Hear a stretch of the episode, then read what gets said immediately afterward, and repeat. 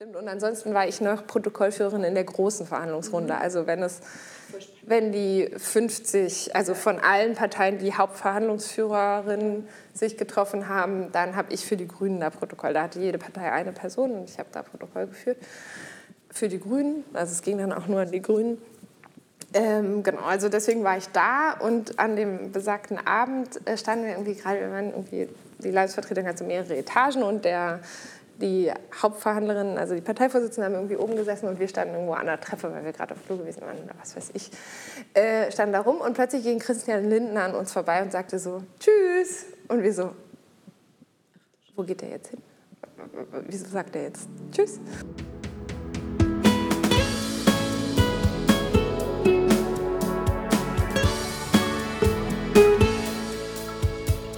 Brezeln und Wein der Podcast für die ehemaligen der Bucerius Law School. Okay, liebe Zuhörerinnen und Zuhörer, ganz herzlich willkommen zu unserer vierten Ausgabe des Podcasts äh, Brezeln und Wein. Heute sitzt hier mit mir Emily Bühning. Und Emily, erst einmal in guter alter Tradition. Prost. Cheers. Es ist Sonntagmittag, 13.30 Uhr. Es gab bessere Uhrzeiten für den Studium Generale Weißwein. Aber für euch, liebe Zuhörer, lassen wir uns natürlich nicht lumpen und ziehen es durch. Ähm, neben den Brezeln gibt es ja auch noch ein Franzbrötchen, weil Emily extra für uns aus Berlin angereist ist. Emily Bühning ist einmal natürlich Alumna unserer wunderschönen Hochschule. Sie ist Alumna des Jahrgangs 2004. Und 2004 war auch das Jahr, in dem du Mitglied der Grünen Jugend geworden bist, also schon lange vor dem derzeitigen Hype, den die Grünen erleben. Und du bist außerdem auch schon seit 2012, also seit über sieben Jahren jetzt, äh, Bundesgeschäftsführerin der Grünen. Wir freuen uns sehr, dass du dir heute Zeit für uns genommen hast. Ganz herzlichen Dank, dass du da bist, liebe Emily. Ja, gerne. Es freut mich sehr, mal wieder an der alten Alma Mater zu sein und hier mal wieder die Räumlichkeiten zu sehen und sich ein bisschen daran zurück, zurückzuerinnern, dass man Gott sei Dank nicht mehr sonntags in die Bib laufen muss. Genau, du musst sonntags nicht mehr in die Bib. Du kannst sonntags mit uns um halb zwei Weißwein trinken. Ähm, ich habe eine Frage. Du bist richtige Hamburgerin aus Eimsbüttel. Was haben damals deine Freundinnen und Freunde bei den Grünen gesagt, als du gesagt hast, du wirst an einer privaten Hochschule studieren? Tatsächlich war ich noch gar nicht bei den Grünen, als ich äh, angefangen habe zu studieren, aber ich habe am Gymnasium Kaiser Friedrich Ufer am KFU mein Abi gemacht und ähm, in der Tat war das Kaifu auch da, also ich weiß gar nicht so genau, wie es heute ist, aber damals war es eine der Schulen, die sehr, sehr grün und sehr, sehr links waren. Also, und ich sage mal, eigentlich hat die Law School mich zu den Grünen gebracht, weil ich eben aus dem Hamburger ähm, Eimsbüttel, dem bei uns an der Schule war das irgendwie so, wir hatten zu irgendeiner Wahl auch mal so eine Wahlumfrage und die CDU hat keine 5% gekriegt. Krass. Ja. Ähm, dafür war irgendwie Grün die Mehrheit und äh, die, dann kam irgendwie SPD und auch viele Linke und so. Also es war eher noch viel linker. Und ähm, da wurde natürlich an der Schule auch so ein bisschen so, hä, wieso gehst du denn auf eine Privatschule und so? Also es ist schon ein bisschen so komisch angekommen. Und dann, als ich an der Law School war, muss ich sagen, war es für mich mega der Kulturschock. Weil ich komme zwar aus Hamburg, insofern musste ich mich irgendwie ja, von der Location her nicht umgewöhnen oder vom Ort. Ich bin zwar dann auch in eine WG gezogen. Ähm, also da gab es ein bisschen Umstellung, aber einfach, mir war, als ich 18 war, 19 war ich gerade, nicht bewusst, dass es Menschen in meinem Alter gibt, die konservativ sind. Ja. Da war ich wirklich naiv in total. dem Sinne, weil ja. ich halt von so einer linken Schule gekommen bin und ich überhaupt mein Umfeld, also meine Eltern sind auch eher äh, so SPD-Grün, ja. also so klassisch Rot-Grün. Und mein Vater irgendwie aus den 68er-Bewegungen super aktiv und so. Und äh, dann kam ich hier in die Uni und ich hatte mega viele super gute politische Diskussionen über alles, so, Bildungspolitik, alles Mögliche. Und ich, Herr Professor Thorn hat mal gesagt, er hat immer das Gefühl, er redet vor einer Versammlung von Klassensprecherinnen und Schulsprecherinnen. Das sind wir auch echt. Ne? Und da hat er, glaube ich, auch einfach recht, weil viele von uns, die hier studiert haben, äh, irgendwie das auch so aktiv waren in der Studierenden- oder Schülerinnenvertretung. Ähm, weil die Uni einfach ja auch coole, engagierte Leute auswählt. Und deswegen hatte ich mega gute politische Diskussionen. Ich war immer die Einzige, die sozusagen die grün-linke Position vertreten hat und war total geschockt. So. Ja. Und dachte irgendwie dann so, und ich glaube, das hat sich inzwischen auch ein bisschen gewandelt, aber 2004 war es schon noch so, dass einfach sehr klar hier die Mehrheit CDU, FDP, CSU-Wählerinnen waren, so ja. wenn man das mal so politisch einordnet. Es gab immer ein paar Sozen und es gab eigentlich so gut wie keine Grünen, also pro Jahrgang so ein bis zwei Leute. Ja. Und ähm, dann hatte ich irgendwie das Gefühl, okay, es macht mir total Spaß, mich so politisch auseinanderzusetzen, aber ich brauche mal wieder Leute, die meine Position vertreten. Ich brauche ein bisschen mehr Futter für meine Argumente. Ja. Und dann habe ich gedacht, okay, ich gehe mal zur Grünen Jugend ja. und bin hier irgendwie beim ersten Mal noch äh, gescheitert. Ich bin tatsächlich, ich wollte zu so einem Kneipenabend gehen, den die Grüne Jugend irgendwie einmal im Monat gemacht hat. Bin da so hingelaufen im Down Under hier um die Ecke ja. und dann habe ich den Tisch nicht gefunden. Oh nein! und dann ich so, die Kneipe war total voll und ich so, ja, wer sind denn jetzt die Grüne Jugendleute? Und ich so, hm, okay, weiß ich nicht na gut, dann gehe ich wieder. Aber ich war so motiviert, dass ich mich nicht habe abschrecken lassen. Zweiter Stammtischversuch. Dann das nochmal probiert habe und dann hat mich die Grüne Jugend tatsächlich so ein bisschen aufgesogen, muss ich sagen. Dann bin ich so äh, total reingerutscht, äh, hatte irgendwie einen sehr netten Landesvorstand und Landesgruppe zu der Zeit und ähm, habe dann einfach ganz, ganz viel Grüne Jugend gemacht. Und ich muss auch sagen, ich bin auch ein bisschen geflohen vor der Uni. So. Ja. Also ich fand es schon auch ich musste für mich feststellen, dass Jura jetzt nicht meine absolute Leidenschaft ist und mir Politik halt viel mehr Spaß gemacht hat. Und dann habe ich einfach sehr, sehr viel mit der Grünen Jugend abgehangen ja. und nicht mehr so viel in der Uni. Und kannst du dich noch erinnern, was deine erste Demo war? In meinem Leben? Ja. Da war ich auf der Demo gegen die Pershing-Raketen im Kinderwagen. Aber da kann ich mich nicht dran oh, erinnern. Da war meine Mama mit mir. Ja, okay. Und die erste also, Demo, wo du selbst entschieden hast, da gehe ich hin. Das waren, glaube ich, so Schülerinnen-Demos ähm, in der Schule gegen Bildungseinsparungen in Hamburg mhm. tatsächlich. Also da war ich, da habe ich auch das erste Mal auf einer Demo geredet. War, ja. ähm, ich weiß jetzt nicht mehr welches Jahr, aber es muss irgendwie da gab es hier so große Bildungsproteste, wie es ja überall auch in den ja, ja. 2000ern, glaube ich, irgendwie gab. Und ähm, da war ich auf einer Demo und da habe ich auch geredet für unsere Schule, für ja. die Schülerinnenvertretung. Und genau, das war auf jeden Fall da. Und wie bist du seitdem, also sozusagen, wie ist das also jetzt ist ja Politik dein Beruf schon seit langer Zeit. Und wie sieht die Demokultur bei dir aus? Bist du gerne da? Also ist das was, wo du sagst, boah, ja, okay, das ist eigentlich eine Art des Politisierens von Menschen, die ich total cool finde? Oder sagst du, naja, also ja, aber ist vielleicht auch ein bisschen eine Form der Politisierung aus einem anderen Jahrhundert, weil mittlerweile sehr viel mehr digital stattfindet? Wie, wie schätzt du das ein?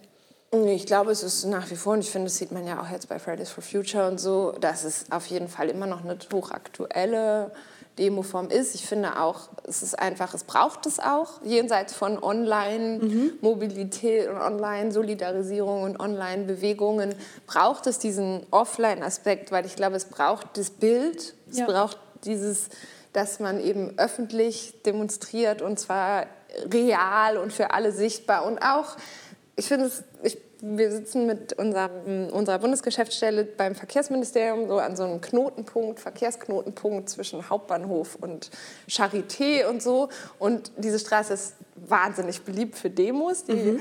Und das heißt, ich habe irgendwie mindestens einmal die Woche irgendeine Demo vom Büro und ich finde es halt auch total geil, dass dann einfach alles still steht und es eben so ein Signal gibt, nee, wir protestieren gegen irgendwas und wir zeigen es halt und wir machen irgendwie, sind nochmal so ein Stachel im Fleisch sozusagen. Ja. Und ich glaube, dass es auch für die Bewegung total wichtig ist, weil es ist halt was anderes, ob du irgendwie online siehst, ja, da sind tausend Leute oder ob du halt dann auf so einer Demo bist und du siehst halt, also wenn man jetzt die Klima, Klimademos oder die große Klimademo am 20. September war es, glaube ich. Mhm. Der große Klimastreik. Der ja. große Klimastreik, wo ja in Berlin wirklich Hunderttausende auf der Straße waren.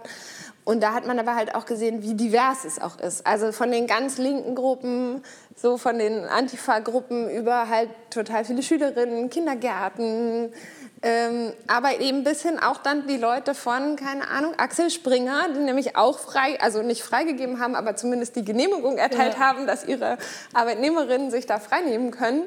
Äh, wo man ja dann auch an der Optik sieht, es ist einfach auch in der Breite der Gesellschaft, weil es eben auch Leute sehen ja unterschiedlich aus schon, äh, ja. äh, wenn sie aus unterschiedlichen Bereichen Von der Latzhose bis zum Anzugträger. Genau, na, alles halt dabei und ich finde, solche Bilder sind halt dann auch wichtig und man merkt halt so, okay, das ist hier jetzt wirklich ein gesellschaftlicher äh, Aufstand. Ja. So.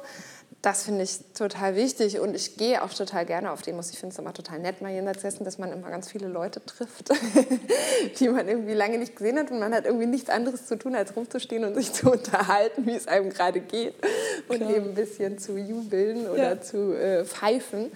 Ähm, gehe ich schon total gerne auf Demos. Ich muss sagen, mit zwei kleinen Kindern ist es so ein bisschen der Samstagmittag, wo die meisten Demos sind, ist nicht die beste Uhrzeit, so ja. zur Mittagsschlafenszeit, ja. um mit Kindern auf die Demo zu gehen. Deswegen ist es bei mir auf jeden Fall auch weniger geworden, aber grundsätzlich schon. Du hast uns gerade schon ein bisschen erzählt, wie du zu den Grünen gekommen bist. Eine recht grüne Schule und dann die Grünen hier an der Hochschule und vielleicht auch die grüne Jugend als so ein bisschen Fluchtpunkt. Was mich außerdem interessiert, ist, wie du zu der Position als Geschäftsführerin gekommen bist, die du ja vorher auch schon bei dem Bundesverband der Grünen Jugend ausgeübt hast. Ähm, das ist ja doch auch nochmal eine besondere Stellung. Was sozusagen, wie bist du darauf gekommen oder wurde dir das angetragen? Und du hast ja einmal das dann bei, den, bei der Grünen Jugend gemacht und dann seit 2012 als Bundesgeschäftsführerin. Wie, wie kam das? Ja, also die beiden Positionen sind ein bisschen unterschiedlich, weil bei der Grünen Jugend war ich politische Geschäftsführerin, das ist mhm. Teil des Vorstands, also ein Ehrenamt.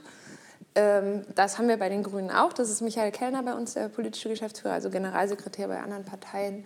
Und ich bin jetzt organisatorische Bundesgeschäftsführerin, damit bin ich leitende Angestellte des, mhm. der Bundesgeschäftsstelle sozusagen. Ähm, aber bei der Grünen Jugend war das tatsächlich so, dass ich eigentlich schon so ein bisschen abgeschlossen hatte mit der Grünen Jugend oder dachte, okay, jetzt bin ich irgendwie 26 oder 25 oder so. Ähm, die Grüne Jugend geht ja nur bis 28 im mhm. Gegensatz zu anderen politischen Jugendorganisationen ähm, die bis 35 gehen. Und da war ich so ein bisschen, okay, ja, ich war jetzt dann äh, ehrenamtlich sozusagen, habe ich das UN-Jugenddelegiertenprogramm gemacht, war bei der, bin irgendwie durch Deutschland gefahren und so.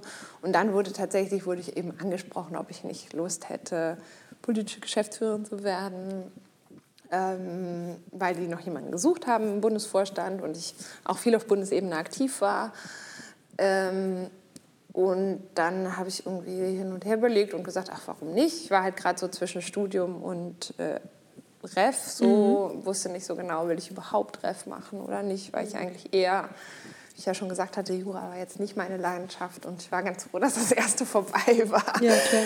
Ähm, und dann habe ich gesagt, ah ja, warum nicht? Und dann habe ich das ein Jahr gemacht als politische Geschäftsführerin und dann bin ich ähm, Sprecherin der Grünen Jugend geworden und war da und habe nebenbei Ref gemacht und habe aber so für mich so ein bisschen festgestellt, dass ich einfach ich bin ein Mensch, der sehr gerne sozusagen den organisatorischen Überblick hat, der sehr gerne so strategisch so plant und ähm, das irgendwie dann auch entwickelt und durchzieht und alles so auf dem Schirm hat und so.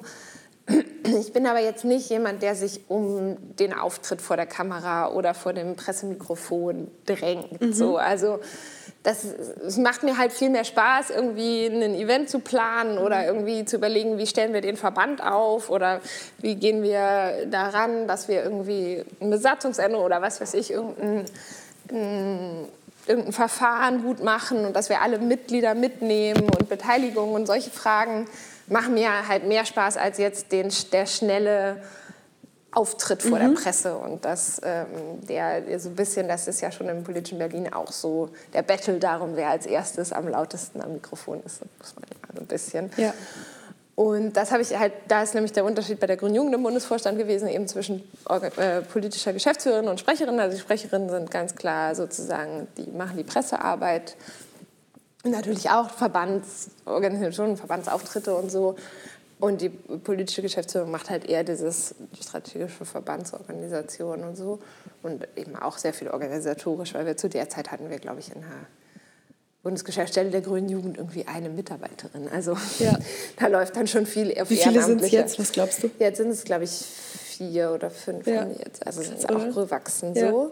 Die Grüne Jugend ist ja auch total gewachsen, genau wie die Grünen. Und ähm, genau, und dann war so ein bisschen der, dann war ich musste ich mal, habe ich mein Sprecherinnenamt aufgegeben. Also ich, nach einem Jahr habe ich nicht wieder kandidiert, weil ich mein zweites Examen schreiben musste. Und es war irgendwie Oktober und im Dezember waren die Klausuren und ich hatte noch nicht so viel gelernt. Und ich dachte, wenn ich jetzt noch ein Jahr Grüne Jugend mache, dann schaffe ich dieses Examen nicht. Ja. Wenn ich nicht mich jetzt einmal zwei Monate darauf voll konzentriere, dann wird das alles nichts. Ja. Ähm, genau, und dann bin ich zur Wahlstation in den Libanon zur Heinrich-Böll-Stiftung gegangen. Das war auch total geil, mal so voll raus und einfach irgendwie andere Sachen machen. Und dann hatte ich mündliches und dann war die Stelle der organisatorischen Geschäftsführerin ausgeschrieben. Und ich dachte so, ah ja, hm, ich habe eh überhaupt keine Chance, weil natürlich keine Berufserfahrung. Meine Vorgängerin hat das 26 Jahre gemacht. Ja. Und so, und dann, ja, war ich irgendwie zur richtigen Zeit am richtigen Ort. Also so das, wie es halt dann manchmal so ist. Ne? Ich bin, bevor ich in den Urlaub gefahren bin, noch mal einmal durch die Geschäftsstelle, habe so gesagt, oh, ich suche einen Job, ne? wenn ihr was habt, ne? denkt doch vielleicht an mich. Obwohl ich gar nicht so darauf festgelegt war, dass ich zu den Grünen wollte. Ich wollte eigentlich eher so ein bisschen, hatte so über den, oh, vielleicht gehe ich noch mal so internationale Zusammenarbeit oder irgendwie sowas. Aber es war natürlich so ein bisschen, bietet sich ja schon an. So. Ich hatte auch... Ähm, irgendwie vor dem Examen auch schon ein Bewerbungsgespräch bei einer Abgeordneten, hatte das dann aber nicht gemacht, so wollte ich dann doch nicht. Ähm, und ja, also ich war nicht auf die Grünen festgelegt als Arbeitgeber, aber es war halt sie. Und dann, genau, und dann war ich im Urlaub und dann kriegte ich halt einen Anruf so, äh, willst du zum Vorstellungsgespräch kommen? Und ich so, beste News. Äh, ja, ich bin aber gerade noch in Afrika. Drinks für alle. naja, und dann hatte ich tatsächlich an dem Tag nach, wir sind am Donnerstagabend aus Kenia zurückgekommen und am äh, Freitagmorgen um neun hatte ich Bewerbungsgespräch. Dann ging irgendwie meine Dusche noch nicht mehr nach den drei Wochen Urlaub. Ich bin zu einer äh, Freundin, Freundin gefahren, die auch von der Law School. Ich so, ah, habe sie abends angerufen, kann ich morgen früh zu dir duschen kommen? Ich muss zum Vorstellungsgespräch beim Bundesvorstand. Und ähm, ja, dann hatte ich total Glück und ähm, ja, offensichtlich gute gute Empfehlungen von meiner Zeit bei der Grünen Jugend auch. Ähm, und genau, dann bin ich mit 27 äh, Bundesgeschäftsführerin geworden. Voll gut. Und das war natürlich total krasser Schritt. Ich habe dann auch irgendwie drei Wochen später angefangen. Also es war dann wirklich so zack, zack. Und wie sieht deine Arbeit jetzt da als Bundesgeschäftsführerin aus? Welche Probleme hast du zum Beispiel in den letzten Wochen so gelöst? Und was war vielleicht auch so bisher, du bist ja jetzt auch schon lange auf der Position, mhm. was war vielleicht bisher auch die größte Herausforderung für dich? Ja, also was sozusagen meine Arbeit sehr viel ausmacht, ist, ich bin halt personalverantwortlich. Wir sind ähm, im Moment so 70 Mitarbeitende. Wir werden aber Richtung Bundestagswahl nochmal massiv aufstocken und auch schon im letzten Bundestagswahlkampf haben wir ja sehr stark aufgestockt. Und wir haben aber jetzt gerade also wir haben im Herbst 2019 einen Prozess gemacht, wo wir so ein bisschen uns mit der Struktur unserer Geschäftsstelle, also einen kleinen Organisationsentwicklungsprozess gemacht, den ich sehr stark geleitet und verantwortet habe mit, einer, mit einem Berater zusammen. Aber ähm, das war halt absolut meine Verantwortung, da irgendwie das zu organisieren und zu gucken, was kann man davon umsetzen, was da für Wünsche aus der Belegschaft kommen und wie können wir Kommunikationsstrukturen umstellen und so mit dem Ziel eben dann eine Entscheidung darüber zu treffen und dem Bundesvorstand die, die Entscheidungsgrundlage so aufzubereiten, was für Personal wir Richtung 2021 einstellen.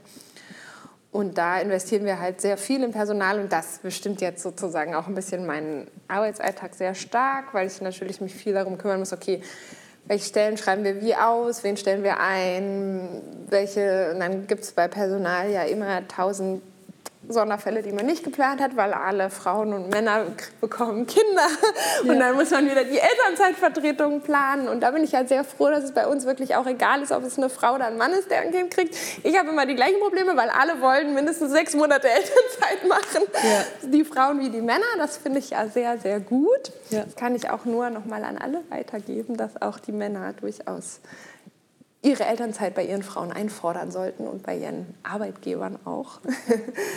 Und das ist nämlich bei uns tatsächlich schon so. Ja. Aber das macht mir zum Beispiel auch in den letzten Wochen wieder so. Da muss ich dann immer Viel jonglieren, Personalplanung. Personal, genau. Ansonsten ist bei mir auch viel so Veranstaltungsmanagement. Ich bin halt sozusagen diejenige, die das koordinierend in der Hand hat, die ganzen großen Veranstaltungen, die wir haben. Also ein Bundesparteitag zum Beispiel, da bin ich eben organisatorisch verantwortlich. Ich arbeite sehr, sehr eng mit meiner Kollegin, äh, die Büroleiterin vom politischen Geschäftsführer ist zusammen, die sozusagen die inhaltliche Koordinierungsverantwortung hat, ähm, die natürlich am Ende politisch der Vorstand äh, vertreten muss, aber wir arbeiten, da stimmen uns sehr eng ab und machen das sehr eng zusammen, so von Präsidium koordinieren und vorbereiten über ähm, eben, keine Ahnung, wir brauchen eine Halle, wir brauchen die Techniker und das alles und dass irgendwie alle wissen, wer macht was und wie läuft das da, das ist sozusagen dann auch meine Verantwortung. Das heißt, das nimmt auch einen großen, großen Aufgabenbereich natürlich ein. Und dann aber auch so Sachen, alles was sozusagen Mitgliederbeteiligung. Wir hatten jetzt einen sehr, sehr starken Mitgliederwachstum in den letzten zwei Jahren. Das heißt, die Fragen von, wie gehen wir eigentlich mit Weiterbildung um, wie in der Partei, wie äh, kriegen wir unsere Mitglieder eingebunden, die neuen, weil wir haben im Januar 2018 hatten wir 65.000 Mitglieder, jetzt haben wir über 95.000. Also wir sind um ein Drittel gewachsen als Partei. Das ist eine total toll. Also ich meine, wow, wir freuen ja. uns mega, ähm, dass wir so attraktiv sind, dass die Leute Lust haben, bei uns mitzuarbeiten. Und wir wollen uns aber natürlich auch bemühen und das müssen vor allen Dingen natürlich die Ortsebenen, also Kreisverbände, Ortsverbände, Landesverbände, den direkten Kontakt, aber wir versuchen eben auch auf Bundesebene Möglichkeiten zu schaffen, digital sich zu beteiligen und mitzumachen und ähm, das sozusagen, da bin ich auch irgendwie eng in der Koordinierung dran und dann eben auch Angebote zu schaffen, damit eben Mitglieder auch mitmachen können. Wir haben jetzt einen großen Grundsatzprogrammprozess, weil wir als Partei gesagt haben, wir wollen ein neues Grundsatzprogramm uns geben nach 20 Jahren. Und da sind wir jetzt auch gerade dran, die Diskussionsphasen zu organisieren und zu gucken, wie machen wir das und wie können wir da möglichst viele auch beteiligen und so. Das, Sehr cool. Das sind so Bereiche, die bei mir so anliegen. Und was die größte Herausforderung angeht, war, glaube ich, tatsächlich das erste halbe Jahr war einfach so total verrückt, weil wir haben die erste Urwahl gemacht. Damals äh, war irgendwie standen äh, zur Bundestagswahl 2013 war das. Und es standen irgendwie ja Claudia Roth, Renate Künast und Katrin Göring-Eckardt zur Ja. Wahl und Jürgen Trittin als Mann. Und das war seit, also eine Urabstimmung hatte die Partei zehn Jahre vorher das letzte Mal gemacht und ich natürlich noch nie. Natürlich. Und äh, ich hatte auch noch nie einen Parteitag organisiert und es war mein erster Parteitag und der Parteitag war sozusagen, der war im November und die Urwahl war ab September bis November. Das heißt, wir hatten ein Wochenende vor dem Parteitag wurden die Spitzenkandidatinnen verkündet, also das Ergebnis der Urwahl. Und eine Woche später war der Parteitag. Das heißt, ich musste alles Große, was es sozusagen gibt, auf einmal machen Krass. und, und neu in diesen Job kommen. Das war also schon eine intensive Zeit, aber Ja, krass. genau, das war, glaube ich, die größte Herausforderung, die ich hatte. Als wir uns sozusagen in Vorbereitung auf heute Gedanken darüber gemacht haben, was vielleicht eine der größten Herausforderungen gewesen sein könnte, jedenfalls emotionaler Art, haben wir über den Abbruch der Verhandlungen in Bezug auf die Jamaika-Koalition hin und her überlegt. Ist das was, über das man sprechen kann? Bekommst du Tränen äh, oder Wut in den Augen? Wo warst du damals? Ähm, wie hast du diesen Abbruch der Verhandlungen erlebt? Und würdest du dich darauf jeweils nochmal mit Lindner einlassen? Ja, also ich, das war natürlich tatsächlich auch eine sehr intensive Zeit nach dem Bundestagswahlkampf 13. Vor allen Dingen auch, weil wir sozusagen, wir hatten diesen Bundestagswahlkampf und dann sind wir in diese Sondierung gegangen und es war so krass, weil wir natürlich alle eigentlich, das ist auch der Fehler, den man jedes Mal wieder macht, aber man arbeitet so auf diese Bundestagswahl zu und man haut alle Energie raus auf diese Bundestagswahl und danach ist es genauso schlimm wie vorher. Ja. Also so die, die Ja, Arbeitsaufwände. klar. Und äh, zu dem Zeitpunkt des Abbruchs war ich tatsächlich in der Landesvertretung Baden-Württemberg und ich stand äh, an der Treppe mit einer Kollegin, wir waren da, es war ja, die ganzen Sondierungen waren eigentlich davon geprägt, dass wir gewartet haben. Wir haben eigentlich halt wochenlang sozusagen, oder vor allen Dingen halt die letzten zwei Wochen oder so, wie es war, haben wir halt gewartet. Weil es immer, eigentlich waren immer alle waren da, also von den ganzen keine Ahnung, von Hasselhoff über Claudia Roth, über von der Leyen, alle standen irgendwo rum und warteten, weil es halt immer hieß, ja, wir machen jetzt die, die Sondierungsgruppen, gibt es eigentlich so Fachgruppen und dann verhandeln die Fachgruppen und dann geht es wieder in die Spitze, also dann ja. nur die, die Parteivorsitzenden. Und am Ende war es halt fast nur Verhandlungen unter den Parteivorsitzenden. Das heißt, alle anderen warteten. Es waren so total absurde Szenen, weil wir irgendwie in der parlamentarischen Gesellschaft nachts um drei saßen und nichts zu tun hatten. Wir haben uns dann auf den Boden gesetzt und Doppelkopf gespielt und solche Geschichten. Oder in dem anderen Raum saßen dann irgendwie der Ministerpräsident von Schleswig-Holstein und andere CDU-Lern spielten Skat. Und es war so total absurd. Dann kam irgendwie von der Leyen in den grünen Raum rein und winkte. Oder es war irgendwie super absurd, weil wir die ganze Zeit nur gewartet haben. Und so war es dann halt auch in Baden-Württemberg in der Landesvertretung. Also wir waren irgendwie erst in der Parlamentarischen Gesellschaft, dann waren wir im Konrad-Adenauer-Haus und dann waren wir an dem besagten. ja, genau. Also meine Aufgabe war es eigentlich. Die Doppelkopfkarte. nee, die kann man in der Parlamentarischen Gesellschaft tatsächlich bestellen. Sehr gut. Wir haben die da. Nur Spaß.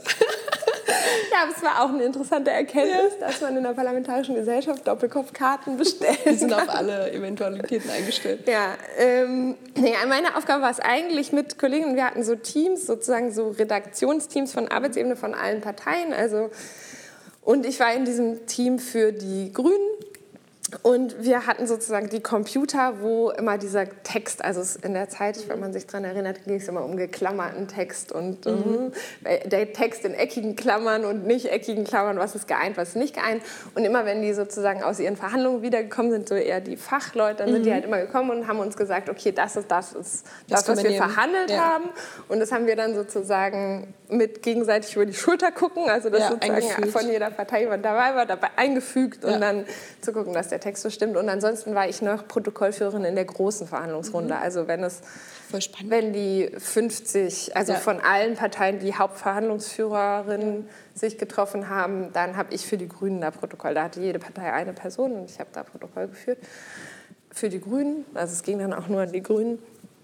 Ähm, genau, also deswegen war ich da und an dem besagten Abend äh, standen wir irgendwie gerade, wir waren irgendwie, die Landesvertretung hat so mehrere Etagen und der, die Hauptverhandlerin, also die Parteivorsitzenden haben irgendwie oben gesessen und wir standen irgendwo an der Treppe, weil wir gerade auf Flur gewesen waren oder was weiß ich, äh, standen da rum und plötzlich ging Christian Lindner an uns vorbei und sagte so, tschüss. Und wir so, wo geht der jetzt hin?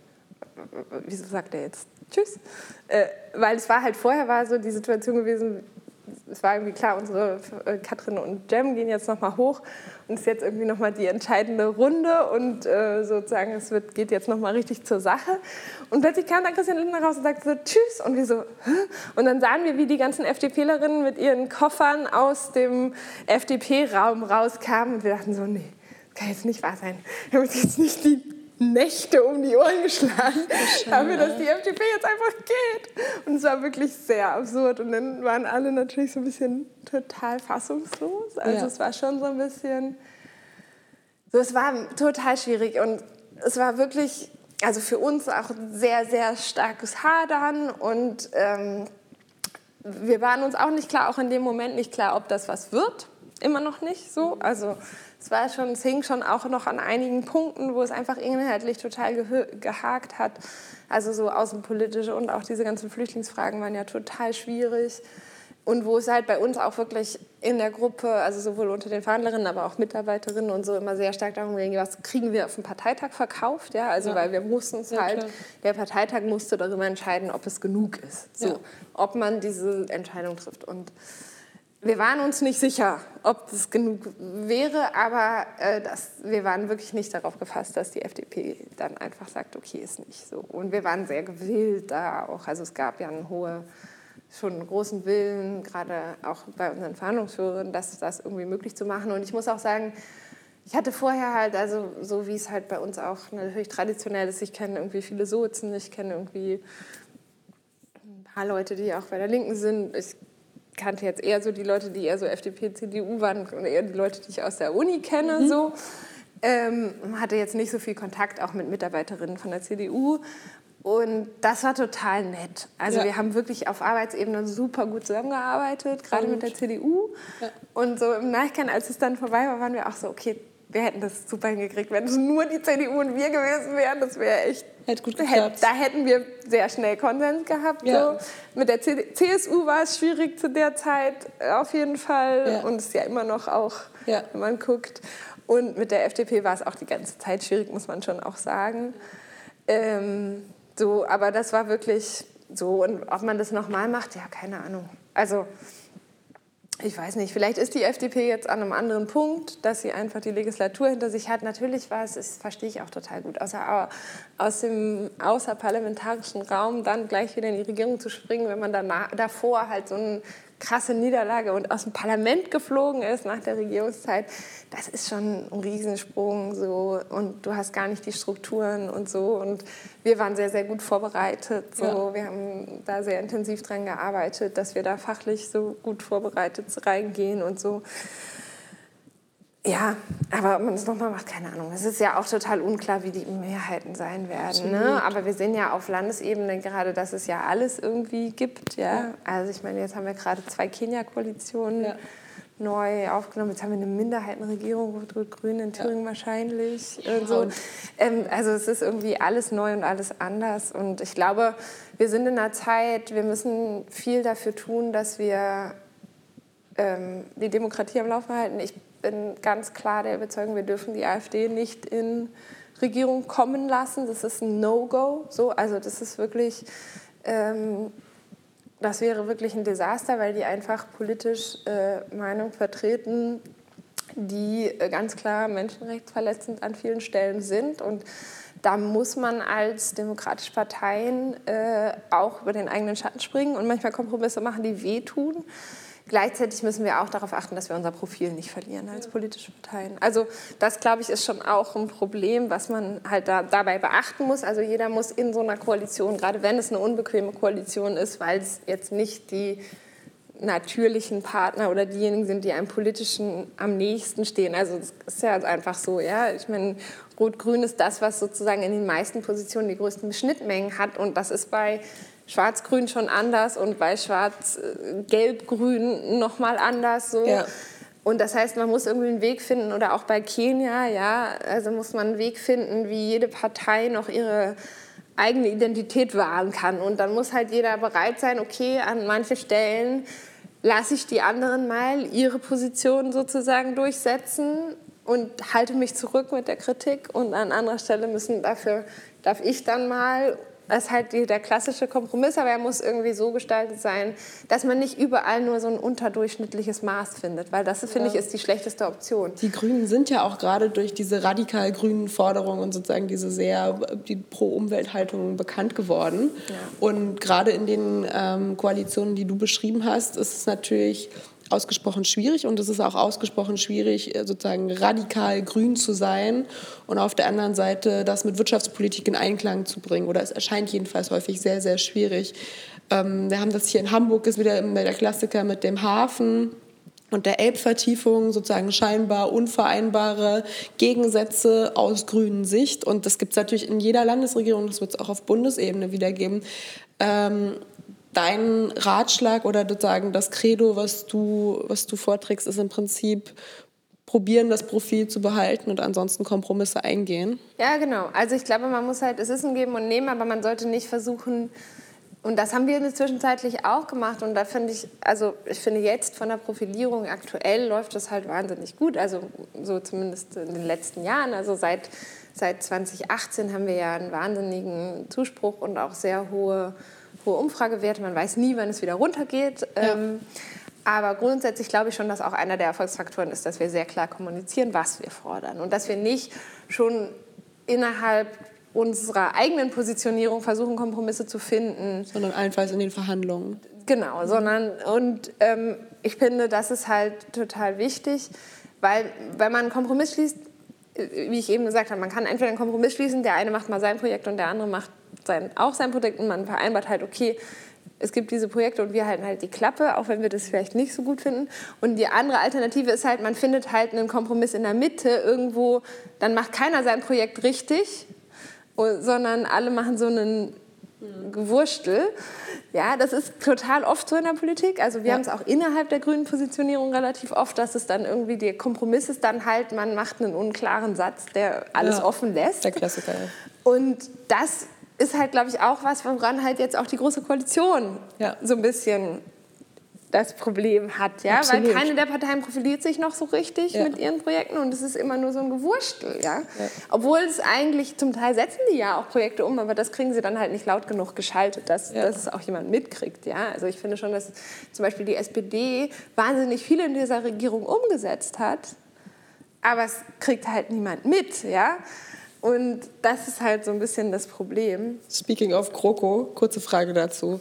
Falls die GroKo, und das kann ja immer jeden Tag passieren, scheitert, liegt bei euch schon in irgendeiner Schublade ein fertiges, äh, ein fertiges äh, Bundestagswahlprogramm oder fängt die ganze Maschinerie erst dann an zu arbeiten?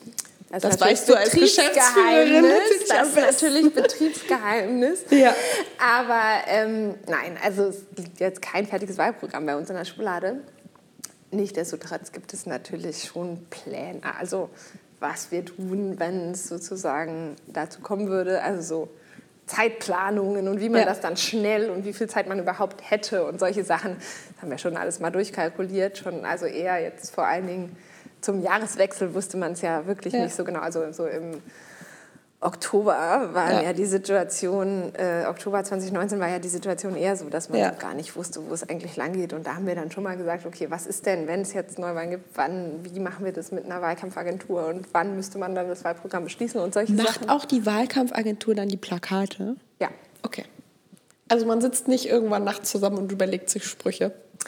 Nein, möglichst nicht. Also schlechte Erfahrung. Ja, meine Erfahrung ist, je mehr Leute über Plakate reden, desto schlechter werden sie. ja.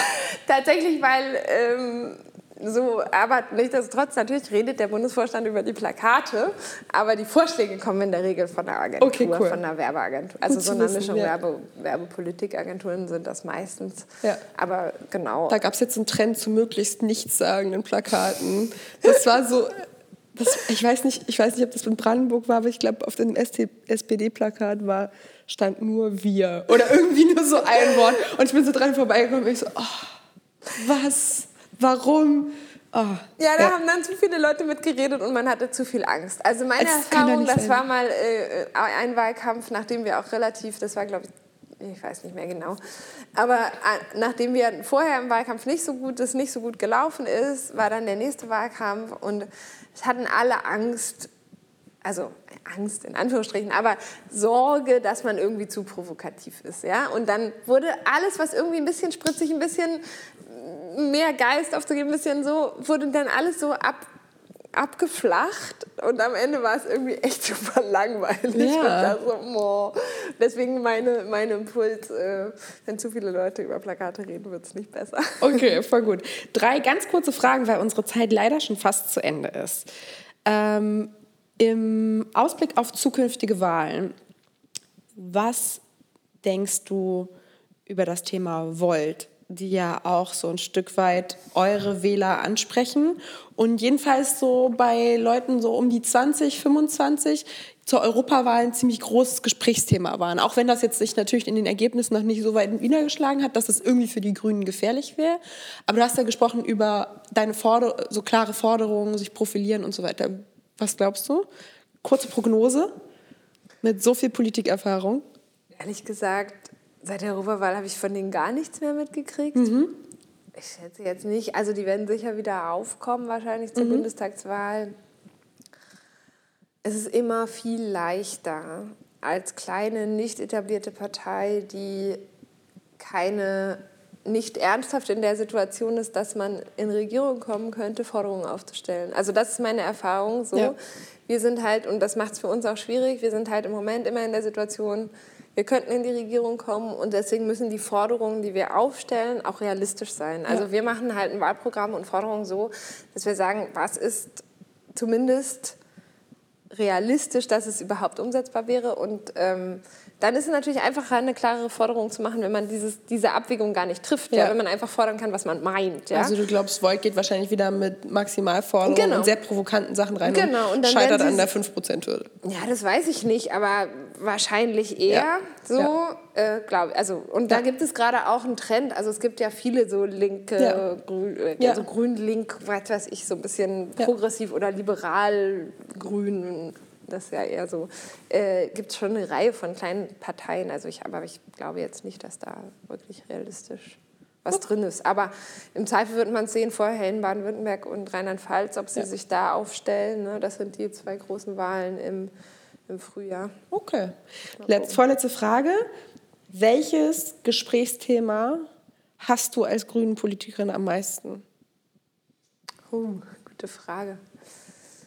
Ähm ich glaube im Moment am meisten natürlich über irgendwie die, unsere Demokratie, mhm. weil das einfach den meisten Menschen gerade Sorgen macht. So. Und dann in halt ganz vielen unterschiedlichen Aufstufungen zwischen Hass und Hetze, ja. die wir erleben, über wie schaffen wir es eigentlich, dass unsere Demokratie wirklich repräsentativ ist. Also wie schaffen wir es eigentlich, dass unsere Politikerinnen vielfältig sind und auch die Gesellschaft widerspiegeln über Frauenfragen. Also so, ich glaube aber schon dieser Demokratiepunkt ist schon gerade der Gesprächspunkt, weil dass die das Grünen so Grünes wollen und Klima ist natürlich auch immer, aber also klar, ich rede auch viel über Klima, aber das ist gerade ja nicht ein kontroverser Punkt. Ja, so. das heißt, das Gesprächsthema beschäftigt dich wahrscheinlich mit am meisten gerade und ich wollte wissen, was du am meisten hast, also was du Ach am so. schlimmsten findest wenn dich jemand drauf anspricht, irgendwas, ein Thema, wo du denkst, boah, mir klingeln die Ohren, wenn mich nochmal jemand dazu befragt? Ähm, ich glaube, das ist tatsächlich so ein bisschen dieses, ja, aber du fliegst doch auch in Urlaub. Ja, das. Also, das ja. ist dieses, ich habe letztens irgendwie Weihnachten habe ich so ein Tortendiagramm. Ja. Da gab es irgendwie Torten der Wahrheit. Ich weiß gar nicht, ja. aus einer der Zeitungen. Süddeutsche, ja. Süddeutsche, ja. Da war, da war irgendwie so was machen die Deutschen am meisten oder was kritisieren die Deutschen am meisten?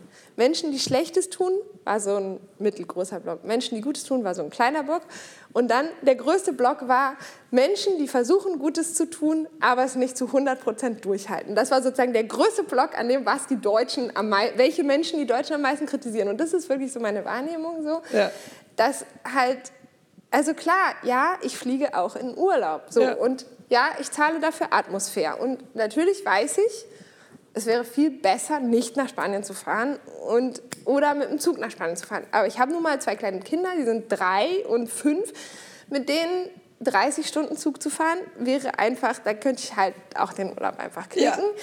Es ist so, dass ich Familie in Spanien habe und äh, deswegen Spanien halt das Urlaubsziel ist. Und Klar, ich versuche, ich esse kein Fleisch, ich habe einen Ökostromanbieter und so. Ja. Das heißt, ich versuche das, was für mich irgendwie gut im Rahmen ist, so zu machen. Und trotzdem, manchmal sage ich halt auch so, ich buche jetzt aber den Urlaub im ja. Flieger. Und ich finde, es sollte nicht 28 Euro kosten, ja. einen Flug nach Spanien zu nehmen, sondern ich finde, es sollte halt angemessen viel kosten. Und es kann nicht sein, dass Kerosin nicht besteuert ist. Es kann nicht sein, dass wir keine Mehrwertsteuer auf internationale Flüge haben. Ich finde, es sollte sozusagen nicht so attraktiv sein zu fliegen, damit ich auch mir eher noch mal überlege, Gibt's was an der Gebe ich jetzt wirklich so viel aus ja. für den Flug nach Spanien oder mache ich nicht doch sozusagen dann lieber den Urlaub an der Ostsee oder dass es irgendwie ganz ja. klar ist, okay, wenn man fliegen will, dann kostet es halt auch das, was es eben auch die Umwelt kostet. Das finde ich halt. Aber ich finde auch, man darf den Verbrauchern, die Verbraucherinnen und ich bin Politikerin, aber ich bin eben auch Verbraucherin und ich finde, man kann nicht alles den Verbraucherinnen überhalftern, die Entscheidungen, sondern da muss man eben dann auch staatlich regulierend eingreifen. Und ähm, ja, aber Richtig. das ist auf jeden Fall ein Fliegen Thema. Hatten Fliegen. Wir, Fliegen und Essen hatten wir so top gewotet. Genau, ja, also das schon auf jeden okay. Fall, das, das so. Und keine Ahnung, ich kaufe auch mal Schokolade, die nicht Bio-Fair Trade ist, wenn es halt gerade das nicht gibt. Ich gehe halt auch nicht nur in Bioladen, aber ich versuche schon sozusagen, dass auch ja. ähm, grundsätzlich versuche ich meinen Grundsätzen da auch treu zu bleiben, aber es gibt eben Situationen, in denen man sich dann auch ja. nicht so 100 Prozent dem getreu Klar. verhält. Und ich finde, das ist aber auch, wir sind eben ich bin halt auch nicht sozusagen einfach, ich, ich habe halt auch, man muss es halt auch realistisch sehen und ja. umsetzbar und so. Und ich finde, ja. es sollte das Ziel sein, dass alle möglichst viel, es war auch schon sozusagen früh im als ich bei der Jugend angefangen habe, dass ich halt gesagt habe, ich tue das, was ich kann und ich bin relativ früh Vegetarierin ja. geworden dann und so ähm, weil ich gesagt habe, das fällt mir nicht so schwer. Ja. Wobei ich da auch festgestellt habe, ich habe erst gesagt, ich will weniger Fleisch essen. Und dann war ich hier beim Studium Generale, keine Ahnung, dann waren aber die, ja nee, da war sozusagen Brezeln, aber wenn es irgendwie so anders so Häppchen oder so ja. gab mal, äh, dann war es immer so, oh ja, aber die Fleischhäppchen sind schon super lecker. Ja. Oder mit Fisch oder so, es, mag, es schmeckt mir einfach auch gut. Oder wenn man hier gegrillt hat auf dem Campus, Klar. ja, dann äh, habe ich äh, immer gesagt, okay, ich esse doch ein bisschen. Und dann habe ich halt festgestellt, okay, ich esse schon doch auch immer noch viel Fleisch, obwohl ich weniger Fleisch esse. Und dann habe ich halt für mich entschieden, okay, dann esse ich lieber gar kein Fleisch mehr, außer mal so in ganz besonderen Situationen, wo die Oma mich mal einlädt oder so. Ja äh, weil ich das besser durchhalten kann, als zu sagen, ich esse weniger. Ja? Total. Ähm, weil ich eben meinen Teil tun wollte. Aber jeder muss für sich wissen, wo da auch die Schmerzgrenze ist. Aber ich finde, man sollte sich schon Gedanken dazu machen. Aber Absolut. man sollte Menschen nicht zu sehr dafür kritisieren, wenn sie nicht 100 durchhalten. Nein, ich bin ganz bei dir. Die letzte Frage schiebe ich gleich noch in unseren Fragenhagel und möchte mich bei dir ganz, ganz herzlich dafür bedanken, dass du dir Zeit für uns genommen hast und dass du nach Hamburg für uns gekommen bist. Ähm, das waren richtig schöne Einblicke in die Arbeit der Grünen und ich wünsche dir im Namen aller, die hier beteiligt sind, auf jeden Fall beruflich und privat weiterhin alles, alles Gute und vielen Dank, dass du zurück auf den Campus gekommen bist, der mittlerweile nicht mehr so konservativ ist wie früher. das habe ich schon gehört. ja, ganz, ganz vielen Dank. Danke. Für äh, die Einladung. Es hat mir Spaß gemacht. Danke dir.